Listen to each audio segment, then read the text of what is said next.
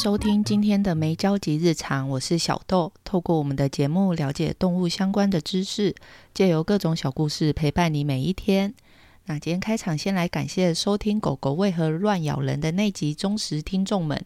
当时因为剪辑的疏忽啊，音档最后有发生一些小问题。不过大家真的都很认真听到最后，所以听到最后的朋友都有赶紧私讯跟我们反映说：“诶，后面出现了一段好像不属于那一集的东西。”那当时的音档现在已经及时更新了，在录音的当下。那也谢谢当时大家的提醒跟支持。今天一样哦，我们要回到上一集边境牧羊犬的身上。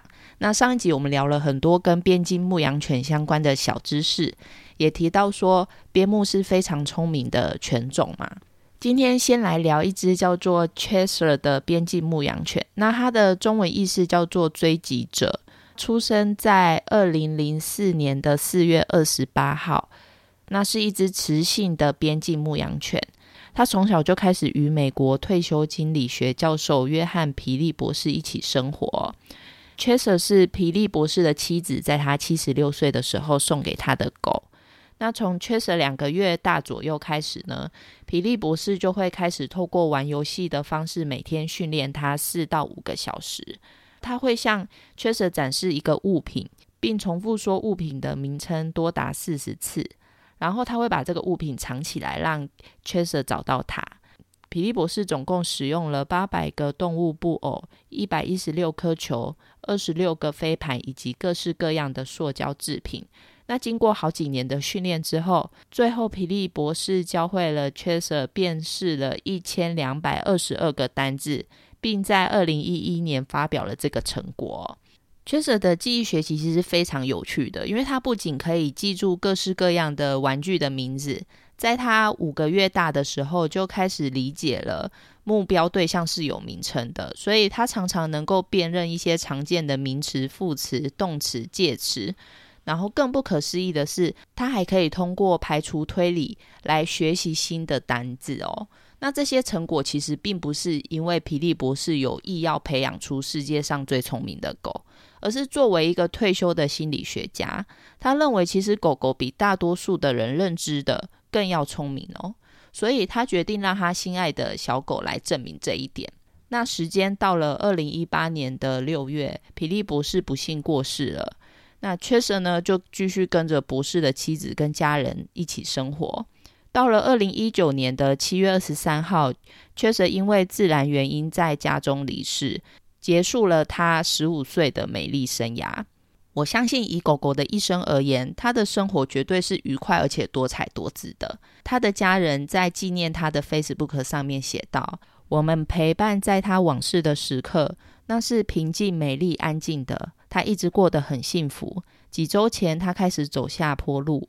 在他离世的时候，我们心中充满感激与哀思。为了纪念这位非凡的伙伴。”他的遗体与皮利博士的另一只狗一同埋葬。我们撒上皮利的骨灰，让他们永远在彼此身旁。那故事说到这里啊，还没有结束哦。就在二零二一年的十一月，Chaser 成为斯巴坦堡社区学院的官方吉祥物，那也是学院史上第一位担任此职务的爱心大使。他会被选择，是因为希望借由他的一生来体现学院学生为实现梦想而努力的心态。那博士的女儿也在吉祥物发表的当天说道：“学习不应该是精英的专利，它应该属于每个人以及任何想学习的人。”这个故事中，我们可以了解，博士不是为了证明自己的狗有多聪明，而是要让大家了解到，透过学习，每一只狗狗都可以做得到，每一只动物都是值得被尊重，并且拥有独特的智慧。只要我们用爱去对待它们，它们也会用爱来回报你哦。听完了第一只边境牧羊犬的故事，我们再来要分享一篇二零一七年跟边境牧羊犬有关的报道。当时在 UNF，就是北佛罗里达大学校园，开始了一项任务哦。这个学校里面有一只边境牧羊犬，叫做 B，它是校内天鹅管理计划的其中一员。它的任务就是努力的将天鹅赶离校园内最繁忙的区域。那 B 是一个非常友善而且懂得跟人相处的狗狗，我相信它应该是已经有经过良好的社会化了。更棒的是呢，学生可以在他工作闲暇的时候，在得到他的训练师允许的情况下，就可以摸摸它。那他的工作是防止天鹅进入繁忙的交通区域，所以他可能会出现在一些停车场步道啦、绿地或是美术馆、呃停车大楼周围等等。那学校其实在这之前一直在考虑天鹅数量控制的方案。在二零零五年的时候，校园里有四对天鹅，当时有一些人已经对它可能数量会增长造成的问题感到担忧。他们呢，其实有试想过几种方法。那一般控制动物数量简单粗暴的方式是直接请猎人来扑杀嘛。不过这个方法完全不符合学校的想法，所以就没有在考虑当中。也有考虑过遥控车辆或者是无人机，那它会在绿地或者是一些露天剧场的地方做绕行。不过，因为这会发出一些噪音，对学校的校园会产生一些干扰，所以不算是一种太友好的方式。后来呢，他们发现呢，可以聘用边境牧羊犬这种方法来管理天鹅哦。所以 B 呢，就和其他天鹅管理计划的狗狗一样，受过训练，然后听从训练师的每一个指令。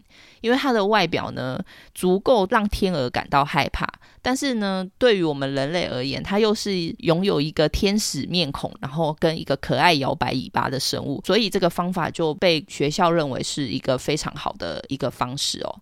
那当时呢，狗狗进入校园之后，就开始在天鹅繁殖的季节和学生不在校园的时候开始训练天鹅。那这个效果非常的好，只用很短的时间呢，他们就发现校园的主要的区域就很少看到天鹅的排泄物，而且呢，在主要区域的部分也都没有看到天鹅筑巢哦。那当时呢，B 和他的训练师呢，每天会有两次来校园，那探访的时间长短不一，因为啊，天鹅只要一开始筑巢之后。那他们就会更加巩固自己的领地，然后减少到校园的主要活动空间。B 也会因此而减少探访校园的次数。当时呢，学校呢是签订了一年的合作计划，那探访的次数也会在这个计划中，因为季节、还有天鹅的数量，还有其他因素而变化。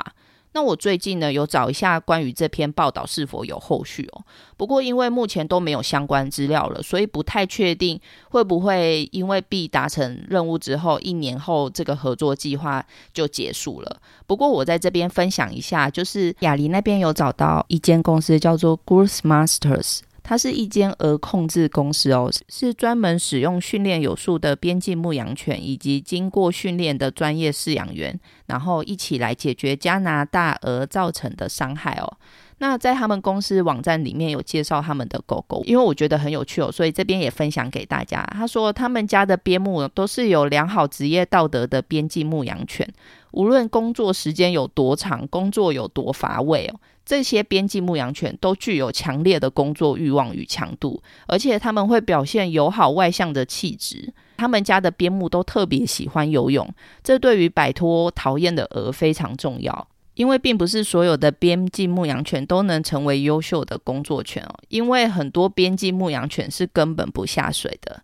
我在以前工作经验里面啊，在设计一些网站的时候，很多商业公司都会放上自己公司的成员照片嘛，例如 CEO 啦、财务长啦，然后在网页上面介绍给大家。那我在看这个俄控公司的网站的时候，里面其实就放了很多边牧的照片，真的是非常逗趣哦。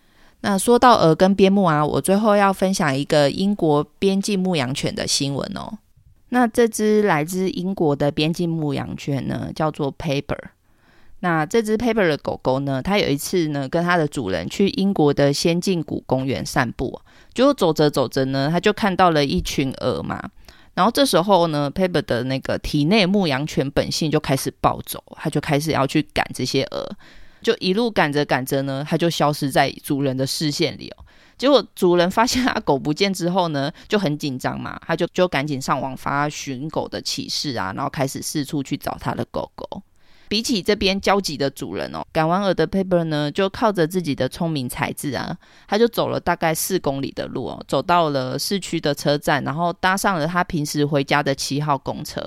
那 Paper 上车之后，他就乖乖趴着等嘛。那其中有一个乘客，因为看过寻狗启事，就认出他来，他就赶紧拍照联系事主，然后跟那个主人说：“你的狗狗现在正在七号公车上面嘛。”因为他跟主人联系过之后，他就知道说这只狗应该是正准备要搭车回家。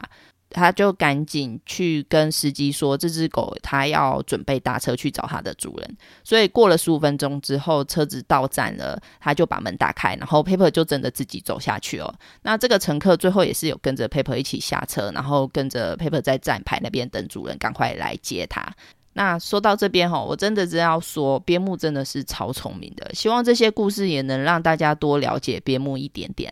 最后提醒饲主们哦，狗狗出门要记得牵绳哦，因为毕竟不是每一只狗狗都可以自己回家的哦。